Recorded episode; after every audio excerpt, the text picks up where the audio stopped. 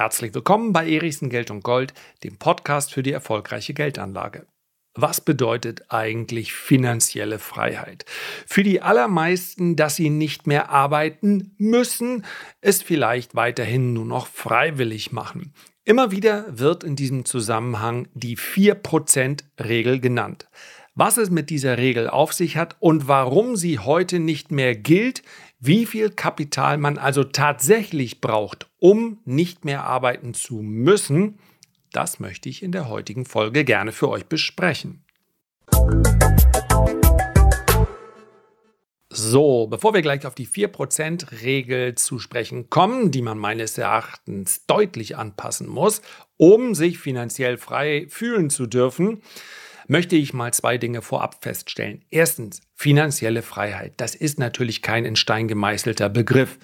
Wenn ich besonders sparsam lebe, vielleicht wie ein Frugalist, mir das sehr einteile, was ich habe, dann reicht möglicherweise ein viel niedriger Kapitalstock, als wenn ich sage, ich möchte mir noch eine Oldtimer-Sammlung aufbauen und darüber hinaus sechsmal im Jahr in die Ferne reisen. Also klar hängt der Begriff finanzielle Freiheit zusammen mit meinen persönlichen Bedürfnissen, mit meinen Zielen, mit meinem Leben, so wie ich es mir im Idealfall vorstelle. Ja, jemand, der permanenten Mangel erlebt, weil er sagt, äh, ich würde gerne das und das mir leisten, ich würde gerne das und das machen, aber ich kann nicht. Der ist dann vielleicht finanziell frei, aber wir, ja, wir setzen ja mit diesem Begriff im Zusammenhang nicht nur nicht nur die, das reine Kapital, was ich mir dann einteile, sondern finanziell frei soll ja im besten Fall auch Spaß machen. Und damit wäre dann auch gleich der andere Punkt zu nennen, Arbeit. Arbeit ist ja nicht nur Pflicht. Wir dürfen in Deutschland uns insofern privilegiert fühlen, als dass es für uns in den allerseltensten Fällen dann wirklich ums existenzielle äh, Überleben geht. Also ganz drastisch ausgedrückt, wenn Kinder in Bangladesch in irgendeine Fabrik wandern müssen und dort vielleicht mit äh, lebensgefährlichen Chemikalien in Berührung kommen, um hier die äh, Jeans für den, äh, jetzt sage ich mal den Namen nicht, also für irgendwelche Märkte herzustellen, dann hat das natürlich überhaupt nichts mit einer äh, persönlichen Befriedigung zu tun, mit einer persönlichen Freiheit, mit Leidenschaft, mit dem Ausüben äh, meiner persönlichen äh, Herangehensweise an das Thema Arbeit. Also das kann man ja ganz unterschiedlich gestalten, wie viel ich arbeite, wie ich arbeite, mit wem ich arbeite, dass ich hier irgendwie die Erfüllung finde, das ist ja ein eher moderner Gedanke, den wir uns mittlerweile leisten können und den mehr und mehr Menschen, glaube ich, auch in den Vordergrund stellen. Tatsächlich oft auch bewusst vielleicht erstmal auf Einnahmen verzichten, auf Gehälter verzichten, weil sie sagen, mir ist die Qualität der Arbeit sehr wichtig. Und das ist ja grundsätzlich etwas Sinnvolles. Das ist ja eine Weiterentwicklung. Das hat diese Möglichkeit, hat das Kind oder wer auch immer in Bangladesch natürlich nicht. Wenn die nicht arbeiten gehen, dann verhungern sie. Und insofern muss man natürlich auch hier den Begriff Arbeit für sich definieren und sagen, was bedeutet das für mich? Worauf bin ich bereit zu verzichten? Das ist im Übrigen etwas sehr, sehr Wichtiges. Ich glaube, dass dieser Gedanke, ich verzichte auf etwas, dafür bekomme ich aber eine nicht monetäre Entlohnung, vielleicht in Form von mehr Zufriedenheit im Job oder mehr Freizeit, das gewinnt mehr und mehr an Bedeutung. Das war noch in der Generation, ja, bei meinen Großeltern hat es gar keine Rolle gespielt, bei meinen Eltern vielleicht schon ein bisschen mehr, ja, würde ich sagen. Heute spielt es bei der Generation, die jetzt so in die Arbeitswelt kommt, eine ganz, ganz große Rolle. Auch das ist also etwas, was man klar voneinander unterscheiden muss. Ja, Arbeit und finanzielle Freiheit. Ich nehme es hier im besten Sinne. Finanzielle Freiheit bedeutet also, ich muss nicht mehr arbeiten, dass ich dann, wenn mir das Spaß macht, ja, das empfinde ich zum Beispiel persönlich so, dass ich dennoch weiter arbeite, obwohl ich mich vermutlich unter den, ja, nach klassischer Lesart als finanziell frei betrachten darf. Das ist ja klar. Ja, also morgens aufstehen und dann nur noch Netflix äh, konsumieren oder irgendeinen anderen Streaming-Dienst. Ja, das äh, kann es nicht sein. Das macht Spaß natürlich als Ablenkung nach der Arbeit, aber ja, die, die berühmten äh, Talkshows am Mittag, ich glaube, sie kommen langsam wieder zurück. Ich weiß gar nicht für wen. Darum soll es heute auch nicht gehen. Ich glaube, der Sinn ist klar, um den ich hier heute diese Podcast-Folge stricken möchte. Und noch etwas ist ganz wichtig, nämlich eine Quellenangabe. In vielen Podcast-Folgen geht es um Prognosen, darum, wie ich mir denke, wie sich ein Basiswert entwickelt. Also wenn ich sage, Bill Silber in den nächsten Wochen oder Monaten steigen könnte, dann ist das ja mal ein von mir entwickelter Gedanke und in der Zukunft werden wir dann prüfen, ob das tatsächlich so gekommen ist. Wenn ich aber über ein Wissensthema spreche, ja, dann brauche ich natürlich mir nicht den Stempel der Exklusivität zu geben. Praktisch alles, was bekannt ist, hat irgendjemand anders auch schon mal besprochen. Gerade in sozialen Medien fehlen hin und wieder diese Quellenangaben. Aber ich möchte sie euch selbstverständlich heute liefern und gleichzeitig, er weiß gar nichts von seinem Glück, mal schauen, ob es ein Glück ist, äh, gleichzeitig möchte ich euch aber empfehlen und zwar einen Twitterer, nennt man die so? Also jemand, der auf Twitter sehr aktiv ist, 10K Diver. Da geht es um Wissen in der Regel. Ja, das ist natürlich ganz interessant für diejenigen, die ein bisschen tiefer in die Geldanlage einsteigen möchten. Ich folge diesem 10K Diver. Er postet regelmäßig etwas. Und mm, es geht aber, wer jetzt sagt, ich möchte da Tipps über den Markt oder auch mal eine Prognose oder sowas, der ist da verkehrt. Wer sagt, ich möchte den Unterschied zwischen den Earnings und Cashflow äh, kennenlernen, der ist da richtig. Also es wirkt manchmal ein bisschen äh, trocken, also man muss halt Lust haben darauf, ja ich glaube, die letzten Posts sind, nee, aus dem September, also gar nicht mal so aktuell. Dieser hier, um den es heute geht und den ich letztlich für euch hier besprechen und übersetzen möchte, das ist nämlich alles auf Englisch, der beschäftigt sich mit der Frage, wie viel Geld brauche ich, um in Rente zu gehen? How much money you need to retire? Und die Regel, die er hier bespricht, die ist ebenfalls schon relativ alt und die war auch über Jahrzehnte hinweg gültig. Die 4%-Regel. Man möchte also ein Portfolio aufbauen. Man muss ein Portfolio ja zwangsläufig aufbauen. Also die Vorstellung, dass ich Kapital nehme und dann dieses Kapital, welches auf dem Girokonto liegt, einfach verbrauche. Das geht schon. Ja, ich kann mir natürlich meine Lebenserwartung meine durchschnittliche, am besten packe ich immer noch was oben drauf, man weiß ja nie, nehmen und dann einfach meinen Betrag durch diese Monate teilen. Da weiß ich, was ich monatlich ausgeben darf. Aber, und das findet natürlich in dieser Regel auch Anwendung, bitte bedenkt die Inflation. Die lag durchschnittlich bei 2% in den vergangenen Jahrzehnten. Tatsächlich sogar, wenn man die letzten 100 Jahre anschaut, dann kommt das immer noch in etwa hin. Und wer jetzt sagt, na ja, momentan sind wir ja bei 7, 8, 9, 10 Prozent, da kann ich diese 2 Prozent Regel wohl wegschmeißen. Da mag ich dran erinnern, das ist halt ein Durchschnittswert. Dafür hatten wir ja auch fast 10 Jahre lang weniger als 2 Prozent Inflation. Also momentan wird das noch so hinkommen. Aber ein Durchschnittswert taugt eben nicht, um heute damit zu beginnen. Und darum geht es. Es ist natürlich sehr viel zweckdienlicher, wenn ich ein Portfolio aufgebaut habe. Also nicht mein Bargeld nehme. Ich brauche dann einfach viel mehr. Ihr könnt ja den Taschenrechner nebenher laufen lassen. Wenn euer Portfolio nur aus Bargeld besteht, dann ist euer Zins, und davon bin ich ziemlich überzeugt, in der Zukunft immer niedriger. Ihr hattet in den letzten zehn Jahren gar keinen. Da hättet ihr also einfach nur Kapital verbraucht, jeden Monat, jedes Jahr.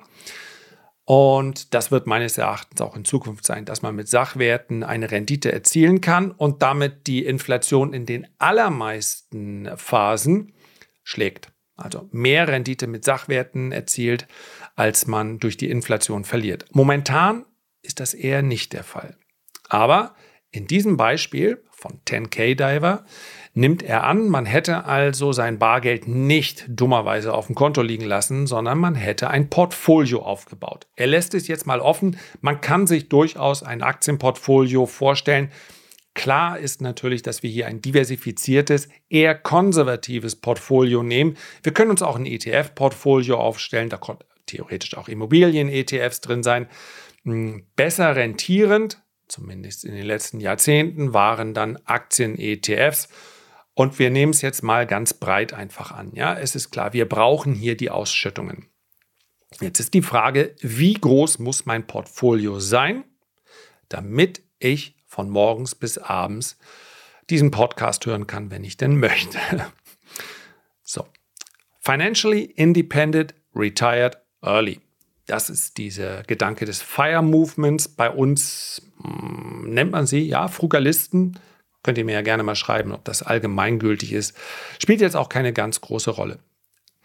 Meine Ausgaben müssen also meinen finanziellen Verhältnissen angepasst sein. Jetzt machen wir es mal ganz einfach. Die 4% Regel sagt, dass ich 4% meines Portfoliowertes jedes Jahr ausgeben darf für meine Kosten. Klar ist auch, wenn man das Ganze ernsthaft betreiben will, dass man natürlich erstmal die Kosten ganz ehrlich aufführen muss. Und ich habe es anfangs schon gesagt, bitte alles reinpacken. Bitte nicht anfangen, dann bei so einer Regel alles wegzustreichen, weil man sagt, ja, eigentlich muss ich ja nicht in Urlaub. Also man kann sich natürlich diesen Zeitpunkt, wann man finanziell frei ist, immer näher heranholen, indem man überall nur sagt, das brauche ich alles nicht. Aber seien wir mal ganz ehrlich, ab einem gewissen Alter, ja, also dass man mit 20 noch ein bisschen sprunghaft ist.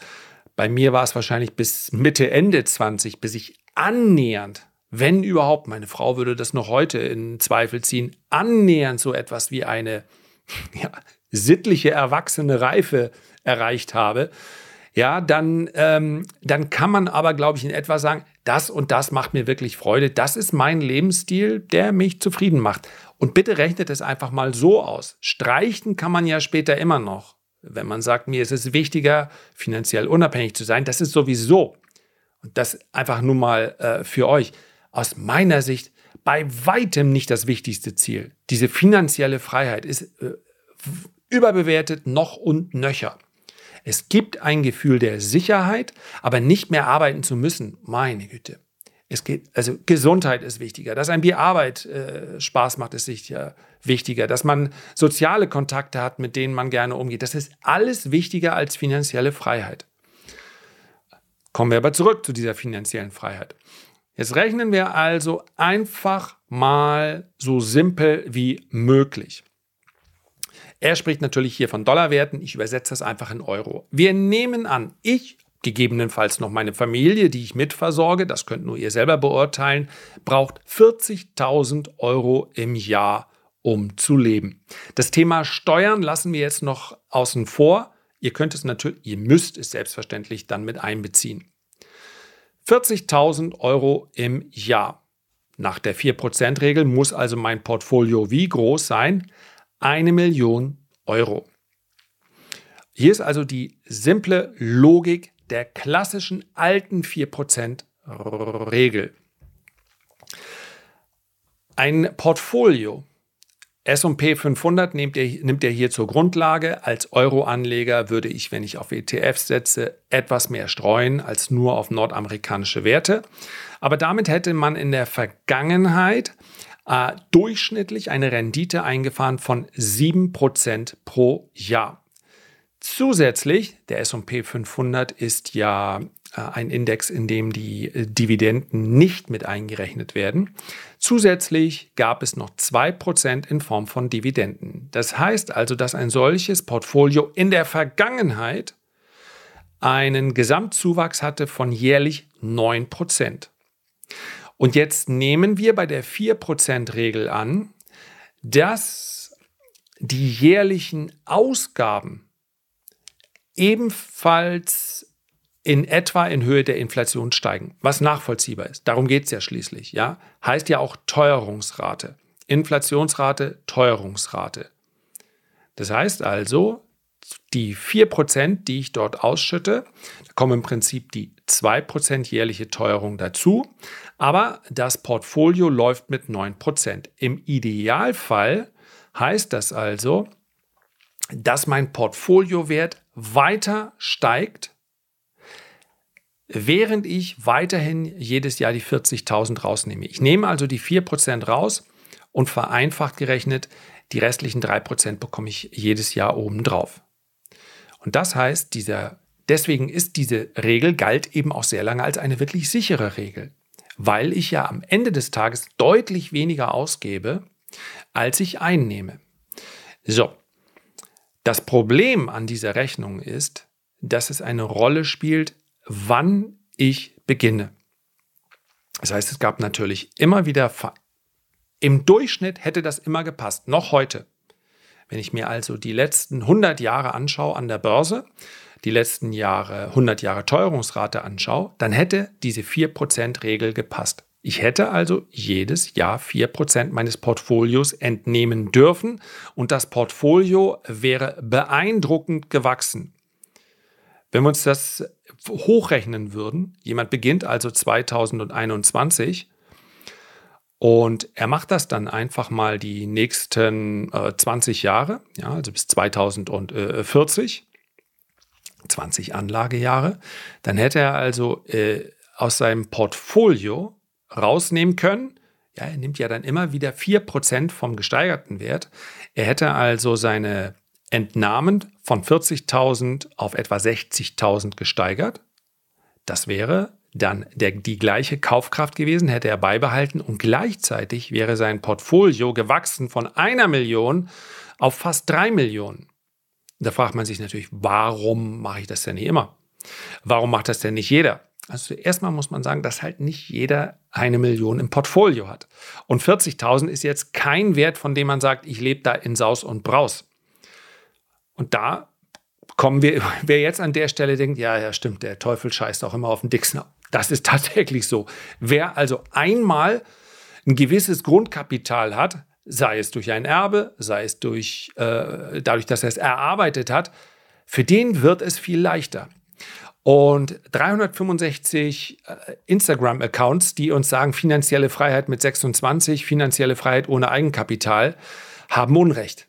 Nein, einmal ganz offen die Tatsache aussprechen, wer schon mal über einen gewissen Kapitalstock verfügt, für den ist alles einfacher. Und wer jetzt in diesem Moment sagt, ach herrje, das hätte ich mir aber anders gewünscht. Das Gute ist ja, dass man daran arbeiten kann. Und man muss finanzielle Freiheit ja auch ehrlicherweise nicht Mitte 30, mit Mitte 30 erreichen. Also nochmal als Erinnerung, im Idealfall eine Arbeit finden, eine Tätigkeit nenne ich es jetzt mal, mit der man einen Kapitalstock aufbaut, durch Arbeit im Übrigen. Das kann das Kapital nicht alleine machen. Ja, das war vielleicht mal der Traum von äh, Kryptos, das war mal der Traum von Technologiewerten. Eigentlich muss ich ja nur lange genug abwarten, dann werde ich auch ohne eigene Arbeit. Nee. In den allermeisten Fällen und in den allermeisten äh, Menschheitsphasen brauchte es die Einnahmen aus der Arbeit, aus der Erwerbstätigkeit, nennt es wie ihr wollt, um ein Vermögen aufzubauen, gleich welcher Größenordnung. So, das ist also eine, wenn man sich das als Grafik anschaut, wunderschön. Ich nehme mir immer das Geld, was ich brauche, meine 40.000, beziehungsweise die Kaufkraft da äh, entsprechend der 40.000 und gleichzeitig steigt mein Kapital. Und dann kann ich mir natürlich im Laufe meines Lebens sogar überlegen, ob ich äh, dieses gestiegene Kapital nicht verwende, um hier mal ein Häuschen zu kaufen oder doch mal da noch eine zusätzliche Urlaubsreise. Das geht dann alles. Passt also. Und von daher können wir jetzt hier einen Punkt machen, oder? Nee, wenn man diese, diese 4%-Regel nämlich einem Backtest unterzieht und nicht die Durchschnittswerte nimmt, sondern darauf schaut, wann jemand begonnen hat, dann ergibt sich bedauerlicherweise ein großer Unterschied. Das heißt also, hätte ich im Jahr 1970, im Jahr 1980, im Jahr 1969 begonnen, dann wäre das soweit okay gewesen. Es hätte aber schon erhebliche Schwankungen gegeben. Wir kommen nämlich jetzt in eine Zeit rein der Inflation, die weit über 2% gelegen hätte. Was wäre also gewesen, wenn ich im Jahr 1972 mit dieser Regel begonnen hätte? Dann wäre aus die Maus im Jahr 2008. Und wer jetzt sagt, lass mir schnell, das sind ja 36 Jahre, ja, hallo. In unserer Idealvorstellung sind wir ja vielleicht mit 30 in die finanzielle Freiheit gegangen, mit unserer Million, mit unserer 4%-Regel, woher die Million da auch immer gekommen ist mit 30. Und dann hätten wir 38 Jahre später, 36 Jahre später, wäre das Geld futsch gewesen. Das heißt also, im Alter von 66 Jahren, wo dann alle um mich herum in Rente gegangen sind, bin ich komplett broken, pleite, nichts mehr da. Ich habe mich auf die 4%-Regel verlassen. Leider hat mir aber die massive Inflation in den 80er Jahren richtig zugesetzt. Darüber hinaus kam dann ja noch die Finanzkrise und hat dafür gesorgt, dass meine Aktien unter Druck geraten sind. Und dann war es das. Ich bin also im Alter von 66 Jahren dann leider gezwungen, eine Arbeit aufzunehmen. Und jetzt kann man sich ja in etwa vorstellen, wollen es gar nicht zu kompliziert werden lassen und zu dramatisch, aber ich habe da also 36 Jahre mich nicht mehr fortgebildet und habe auch nicht besonders viel Motivation gezeigt, arbeiten zu gehen. Und dann bin ich dann mit 66, also das ist natürlich, das wollen wir nicht. Und es ist wichtig, sich solche Beispiele anzuschauen. Denn 10K Diver, dafür mag ich ihn wirklich, dass er, wenn er nachschaut, es ganz genau macht. Er hat sich also diese Simulationen vorgenommen und ist in das Jahr 1871 zurückgekehrt. Warum? Weil da die Aufzeichnungen hinsichtlich der Entwicklung an der Börse recht zuversichtlich sind. Seit 19, 1871 gab es 13 Fälle, in denen der gute Mann, ja, er nennt ihn immer Joe, weil halt in den USA heißen die Joe Average, Joe Sixpack, sowieso der Durchschnittsamerikaner. 13 Mal. Es hätte also 13 Ausgangspunkte gegeben, die leider dazu geführt hätten, dass er komplett pleite gewesen wäre. Ja. 1905, 1906. Warum? Ja, ihr könnt euch etwa denken, genau, voll in die Weltkriege reingelaufen, pleite. 1909 ist für uns, wir nehmen mal die jüngeren Ereignisse. Also der kürzeste Zeitraum, nachdem äh, Joe dann pleite gewesen wäre, der wäre von 1968 bis 1991. Mit 23 Jahren ist das der kürzeste Zeitraum. Und ganz ehrlich, das will dir dann wirklich nicht passieren. Ne? Dann machen wir es mal ein bisschen realistischer und jemand sagt, okay, mit 50 ich bin jetzt 50, da kann man sich das sicherlich vorstellen. Und wenn ich keine Lust auf meine Arbeit hätte, ja, dann würde ich vielleicht genau das jetzt machen. Mir diese Regel vornehmen, meine Millionen nehmen und sagen, wisst ihr was, ihr könnt mich alle mal. Und dann stellen wir uns vor, ich bin 73 und mit 73 ist das ganze Kapital weg. Und ich denke, oh, das ist jetzt blöd. So, das war ein kurzer Zeitraum. Wo haben wir noch einen? 1967 bis 1994. Also wer 1967 so angefangen hätte, hätte 27 Jahre durchgehalten, wäre es das auch gewesen.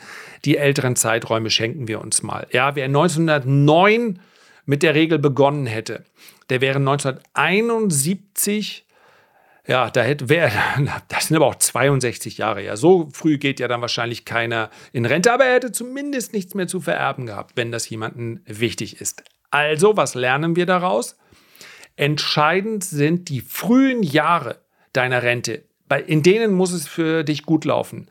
Also egal ob 72 oder 68 oder 1967, ja, all diese Jahre, all das sind die, in denen es nicht geklappt hätte, die 4% Regel. Die Kombination aus einer schlechten Depot-Performance und die Kombination mit einer hohen Inflation. Das ist schwierig. Und jetzt wisst ihr, lass mich mal gucken, ich schalte, klick das ja immer weg. Wir sind jetzt bei 23 Minuten. Nach 23 Minuten, das hätte ich euch auch früher sagen können. Aber jetzt wisst ihr, warum ich es jetzt gerade anspreche. Denn was hat das Jahr 2022 wie nie zuvor ein Jahr mit sich gebracht? Nie zuvor. Gab es nie in der Kombi, nicht in der Ausprägung eine wirklich mangelhafte Depot-Performance, mal auf jeden Fall kein Zuwachs, wobei das Jahr ist noch nicht rum. Aber die Inflation, nach Inflation hat da keiner eine positive Durchschnittsrendite. In der passiven Anlage, darum geht es ja. Und dann muss man sich zwangsläufig die Frage stellen, ja, was denn nun? Gibt es überhaupt keine Regel? Kann ich das denn nicht besser machen? Doch, ich muss einfach nur die Sicherheitsmarge einbauen.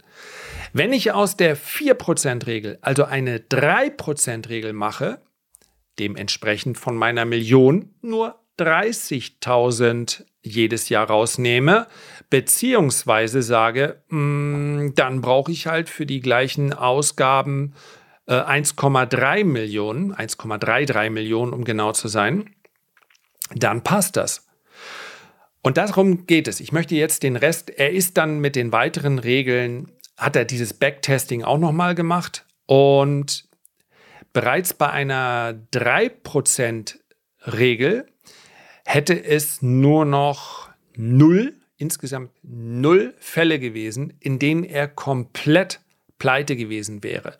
Es war aber ein paar Mal recht knapp. Wer auf Nummer sicher gehen möchte und sagt, die Vergangenheit kann ich als Grundlage herannehmen für die Zukunft, das ist ja klar, denn ja, wenn wir so eine maximale Kombination zwischen schlechter Aktienperformance und hoher Inflation haben wie in diesem Jahr und es noch nicht mal irgendeinen Markt gab, mit dem man das ausgleichen konnte. Ja, in der Vergangenheit hätte eventuell hier eine etwas angepasste Version zwischen äh, Anleihen und Aktien vielleicht sogar noch andere Ergebnisse gebracht. In diesem Jahr wäre es ähm, ja hätte es trotzdem überhaupt keinen Schutz gebracht, weil Anleihen ja unter dem Strich noch mehr Verluste gebracht haben als Aktien.